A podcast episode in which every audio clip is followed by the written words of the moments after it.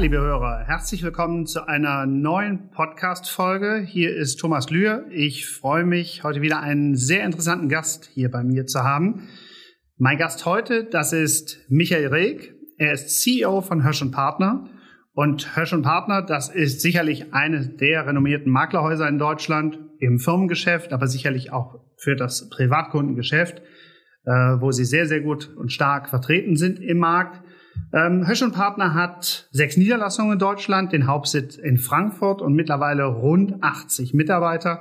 Da kann der Michael Reg uns sicherlich auch gleich noch was dazu sagen. Lieber Michael, herzlich willkommen heute.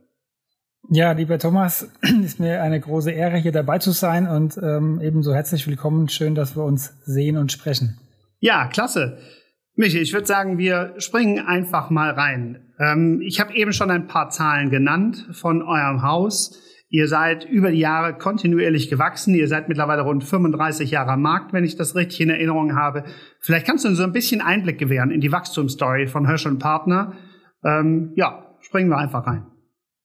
Ja, also so die Geschichte mal im Schnelldurchlauf. Also äh, Michael Hösch und Carlos Reis hatten das Unternehmen gegründet 1983. Sie waren beide an der European Business School und das Studieren alleine war ihnen zu wenig. Und so gab es damals schon ein Start-up, was jetzt eben ein etabliertes Unternehmen ist, nämlich Hösch und Partner. Wir ähm, haben die Apps als Keimzelle, aber sind dann in den Jahren auch an anderen Hochschulen präsent gewesen und haben darüber halt viele spannende Kunden für uns gewinnen können, die jetzt alle in ordentlichen Positionen in, in guten Unternehmen unterwegs sind. Und das, so sind wir quasi dann eben mit unseren Kunden gewachsen. Also wir sind, wie du schon gesagt hast, ein Makler, der sowohl das Privat- als auch das Firmenkundengeschäft äh, betreut und sind da eben fokussiert auf gehobene Privatkunden und die sind dann eben meistens auch in der Firma an einer äh, Position, wo sie was zu entscheiden haben und das macht dann natürlich die Akquise einfacher und ähm, das ist so ein bisschen die die ähm, Story von Hösch und Partner. Wir sind ähm, klassischer Makler, der ähm, noch in Fleisch und Blut da sitzt, ähm, aber wir machen eben viel Geschäft schon immer auch digital, da kommen wir heute auch nochmal drauf zu sprechen. Und ähm, wir sprechen die Sprache unseres Kunden. Wir haben viele ähm, auch internationale Kunden, also wir können je nach äh, Belegschaft und Fluktuation so 12, 13 Sprachen auch äh, gewährleisten und das schafft dann halt auch Vertrauen, gerade am Anfang ähm, und so sind wir eigentlich ganz zufrieden mit der ähm, Wachstumsstory. Ja, also wir wachsen rein organisch. Ähm, das ist also ganz kontinuierlich, ganz gesund und so fühlen wir uns ganz wohl.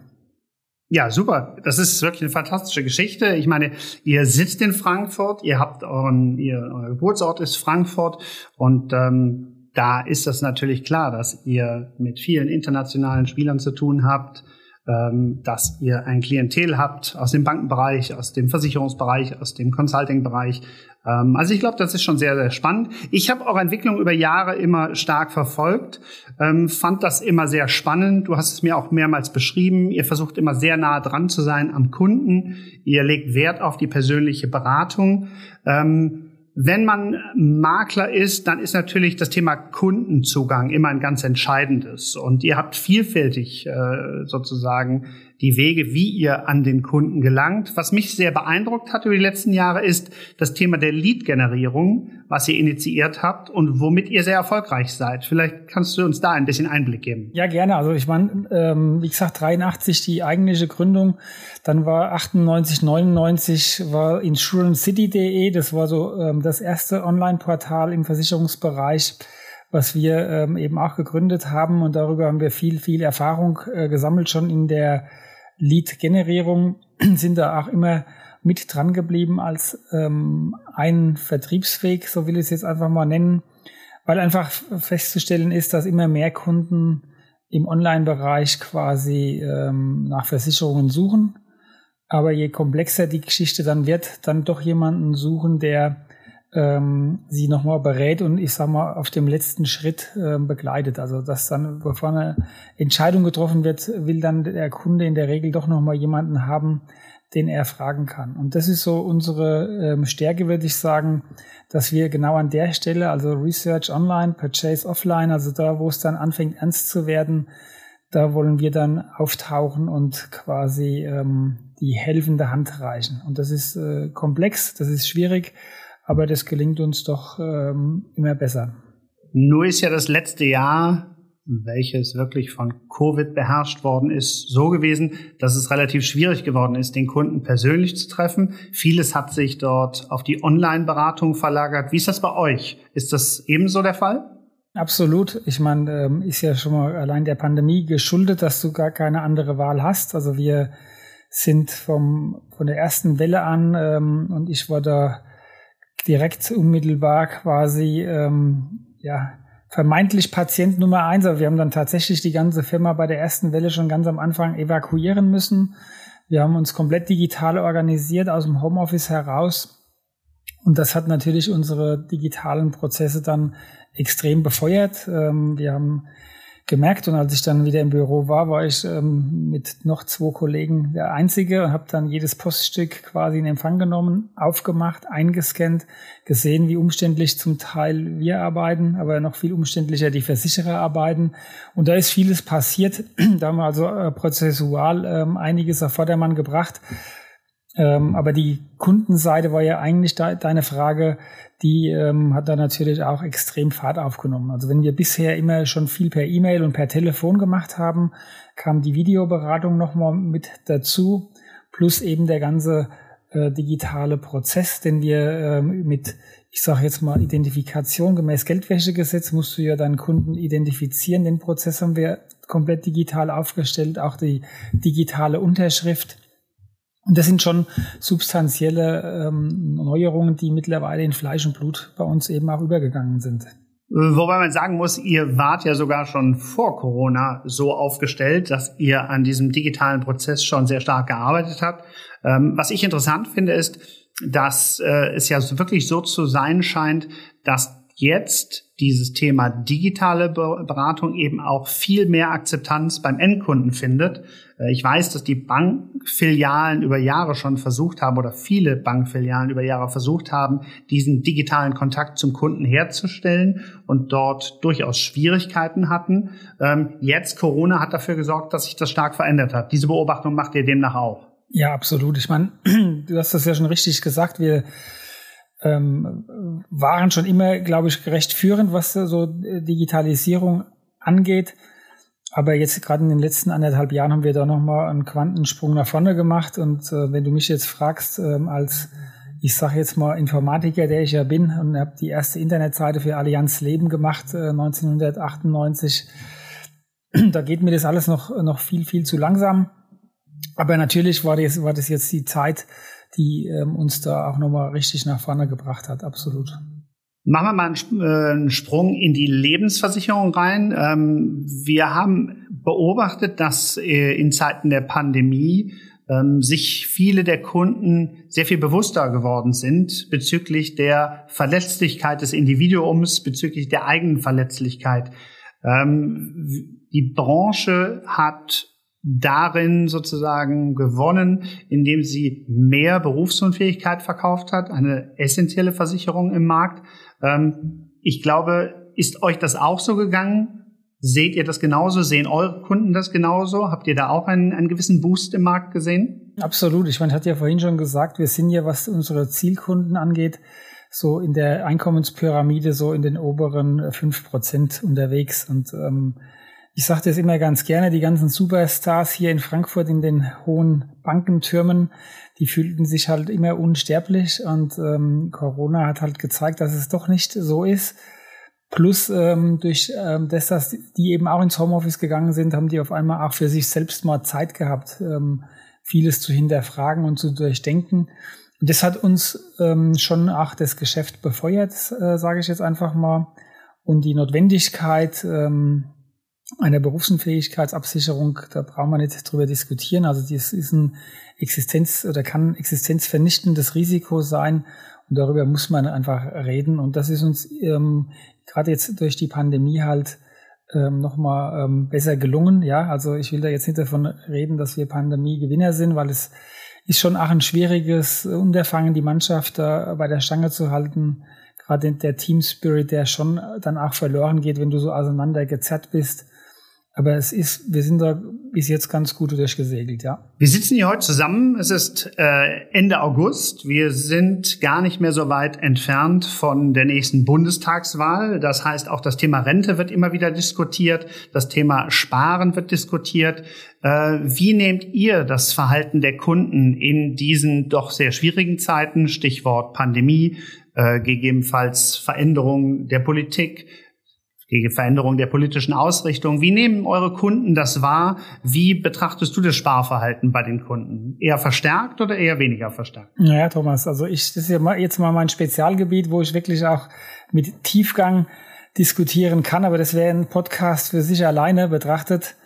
Ähm, wir haben wirklich eine Dekade, und da rede ich wirklich von 10, 15 Jahren Bashing, äh, was Altersvorsorge und Altersvorsorgeprodukte angeht, hinter uns. Ne? Also bei der Riester-Rente sind sie ja noch immer dabei.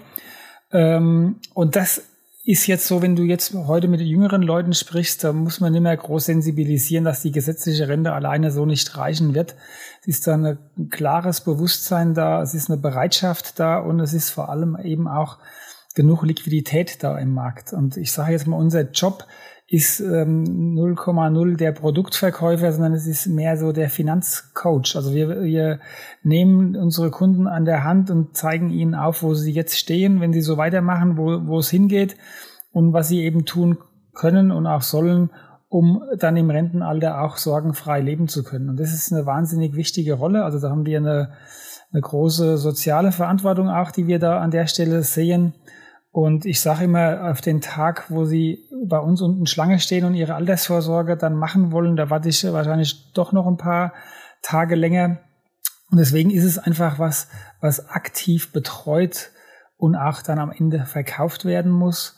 Und ähm, da bin ich halt mit meinem Appell wieder bei der Politik. Also wenn, wenn dann so Provisionsdeckel und so Geschichten dann kommen und man übertreibt es an der ähm, einen oder anderen Stelle, dann hat es fatale ähm, ähm, Auswirkungen. Und davor kann ich einfach nur warnen. Und ich bin jetzt über 30 Jahre in der Branche und bin, ähm, wie gesagt, mehr Finanzcoach als sonst was. Auch das Thema Aktienkultur in Deutschland, wo ja die ein oder andere Partei mittlerweile auch die Rente hinentwickeln möchte. Ähm, das ist richtig, goldrichtig, aber wir müssen weiter vorne ansetzen. Finanzbildung, Aktien sind kein Teufelszeug. Das ist was, was ich hoch und runter predige, ähm, dem ich mich auch verschrien habe. Und das braucht es auch hier ähm, in Deutschland, dass wir da einfach nach vorne kommen. Das war ja sicherlich in gewissen Teilen auch ein Plädoyer für die Provisionsberatung. Ähm, das heißt im Grunde genommen, du siehst es auch so, die Provisionsberatung ist sicherlich ein hilfreiches Vehikel, um zu gewährleisten, dass in der Breite beraten wird. Ähm, aber gleichzeitig sagst du auch, du merkst, dass mehr Awareness in der jüngeren Generation heute für das Sparen an sich da ist. Äh, kann man das so zusammenfassen? Das kann man so zusammenfassen und nicht nur jetzt bei den Jungen, also auch das, das, äh, die, das Mittelalter, sage ich einfach mal, ähm, ist jetzt auch ähm, an der Stelle wach und weiß, okay, jetzt, jetzt wird's ähm, höchste Eisenbahn was zu tun. Denn ähm, das ist vollkommen äh, sicher. Ich meine, ich bin jetzt ähm, der festen Meinung, wir müssen was fürs Klima tun. Das ist, da brauchen wir gar nicht diskutieren. Ähm, aber die Auswirkungen, was die Rente angeht, die sind noch viel, viel klarer. Also da brauche ich auch gar nicht mehr groß Wissenschaftler loszuschicken. Das ist vollkommen klar, wo da die Reise eben hingeht. Und da muss halt was passieren. Und das ist ähm, das, warum wir eben hier auch am Markt sind, um da eine, eine ähm, Klarheit zu schaffen und ähm, eben auch Mittel und Wege aufzuzeigen, wie man das Ganze lösen kann. Jetzt haben wir kurz die staatliche Rente berührt. Wir haben sicherlich auch ein wenig die äh, private Vorsorge angeschaut. Äh, da kommt man sicherlich nicht umhin, auch äh, ein Wort zur betrieblichen Altersvorsorge zu verlieren. Wie siehst du denn die betriebliche Altersvorsorge und wie sie heute aufgestellt ist? Naja, es ist in, in, in Deutschland halt so mit den äh, ähm, fünf Durchführungswegen. Es ist sehr, sehr komplex, sehr kompliziert, also so kompliziert wie, wie in keinem anderen Land, glaube ich ähm, bietet aber enorme Chancen. Also durch den Deferred Compensation Effekt bieten sich da schon spannende Möglichkeiten.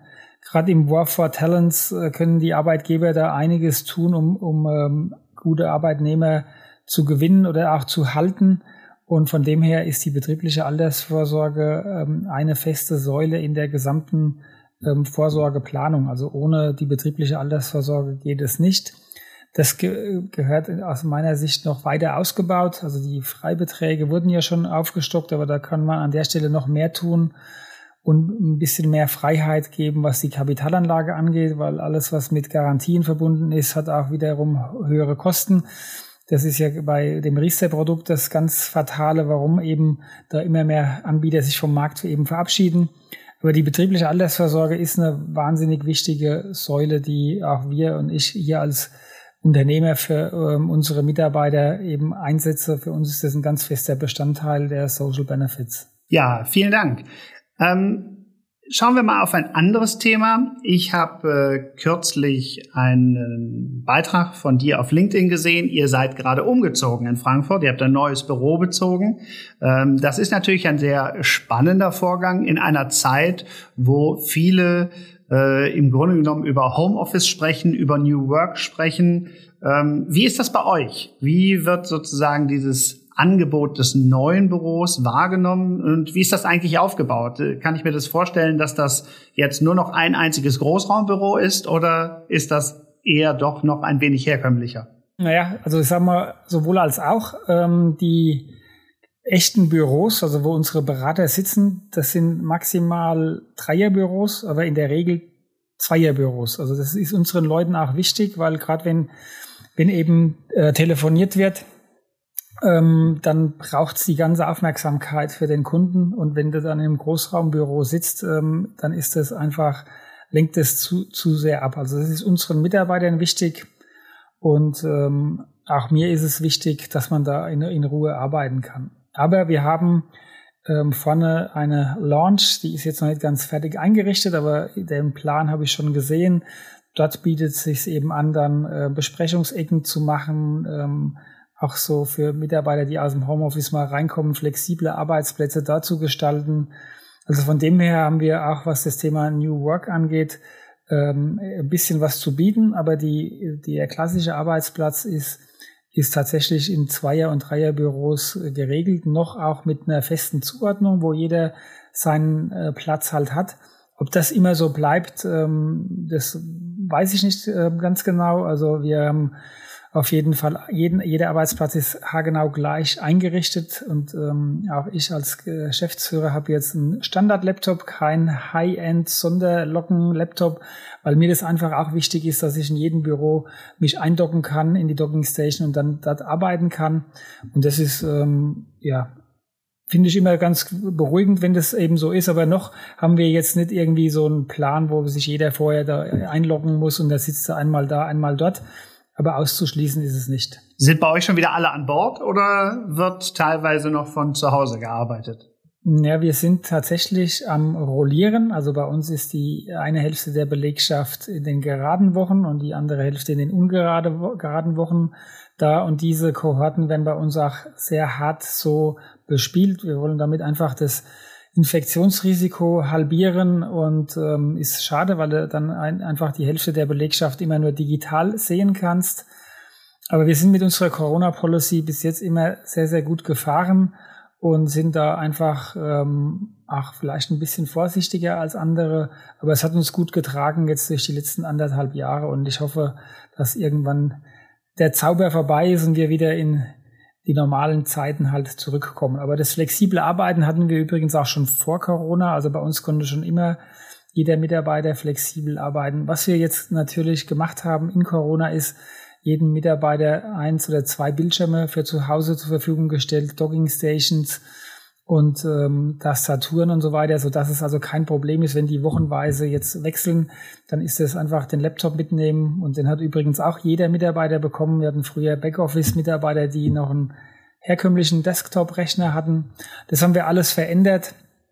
Gleiches Recht für alle, flexibles Arbeiten und das trägt uns und das wird uns in Zukunft auch tragen. Ich sehe jetzt nicht die große klassische vollkommene Homeoffice-Welle auf uns zukommen.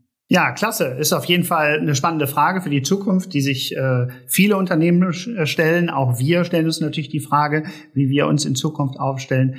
Und ich glaube, da sind auch noch nicht alle Antworten gegeben.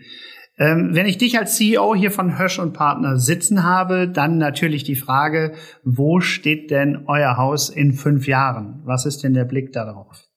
Ja, in fünf Jahren, da sind wir ähm, der führende Biometriemakler, der das Ganze aber mit Altersvorsorge eben verknüpft. Also ganzheitliche Beratung ist uns einfach wichtig und ähm, das Ganze familienübergreifend oder generationenübergreifend, weil jetzt die ähm, ersten Kunden quasi, die äh, zu Apps-Zeiten als Studenten bei uns oder bei Carlos angefangen haben. Ich bin ja erst seit 1999 dabei die ähm, haben jetzt selbst ähm, äh, Kinder, sind jetzt kurz vor dem Ruhestand und wir stellen fest, dass die Generation eben jetzt auch bei uns Kunde wird. Und das ist es, äh, wir wollen uns einfach ähm, dort, wo wir sind, ähm, ausbreiten, wollen da den Kunden im Fokus haben und eine ordentliche Beratung machen. Und ich denke mal, dass wir dann auch die dreistellige Mitarbeiteranzahl erreicht ähm, haben werden. Aber wir machen das nicht auf Teufel komm raus, sondern so wie es kommt, kommt's. Und ähm, wichtig ist, dass wir unsere Qualität halten können. Lieber Michael, ein klarer Blick auf das Geschäft, eine klare Sicht auf die Zukunft. Herzlichen Dank für deine Zeit, hat großen Spaß gemacht. Ich wünsche dir noch einen schönen Nachmittag und hoffe, dass wir uns bald wiedersehen. Vielen Dank. Ja, Thomas, danke, dass ich hier dabei sein durfte. Hat mir auch einen großen Spaß gemacht und ähm, Danke auch an das Haus HDI, was für uns ein sehr verlässlicher Partner ist. Auch gerade in den schweren Zeiten gab es ja auch eine Police, die Betriebsschließungspolice, wo ihr vorbildlich unterwegs wart. Das war ein Bärendienst für die äh, Branche. Da hätten sich andere eine Scheibe dran abschneiden können. Also das habt ihr wirklich super gemacht. Und auch sonst habe ich es immer gern mit eurem Haus zu tun. Und vielleicht sehen wir uns ja demnächst in Berlin mal wieder vor Ort. Ja, lieber Michael, herzlichen Dank. Das Lob nehmen wir natürlich gerne entgegen. Liebe Hörer, herzlichen Dank und alles Gute, bleiben Sie gesund. Bis bald. Danke. Tschüss.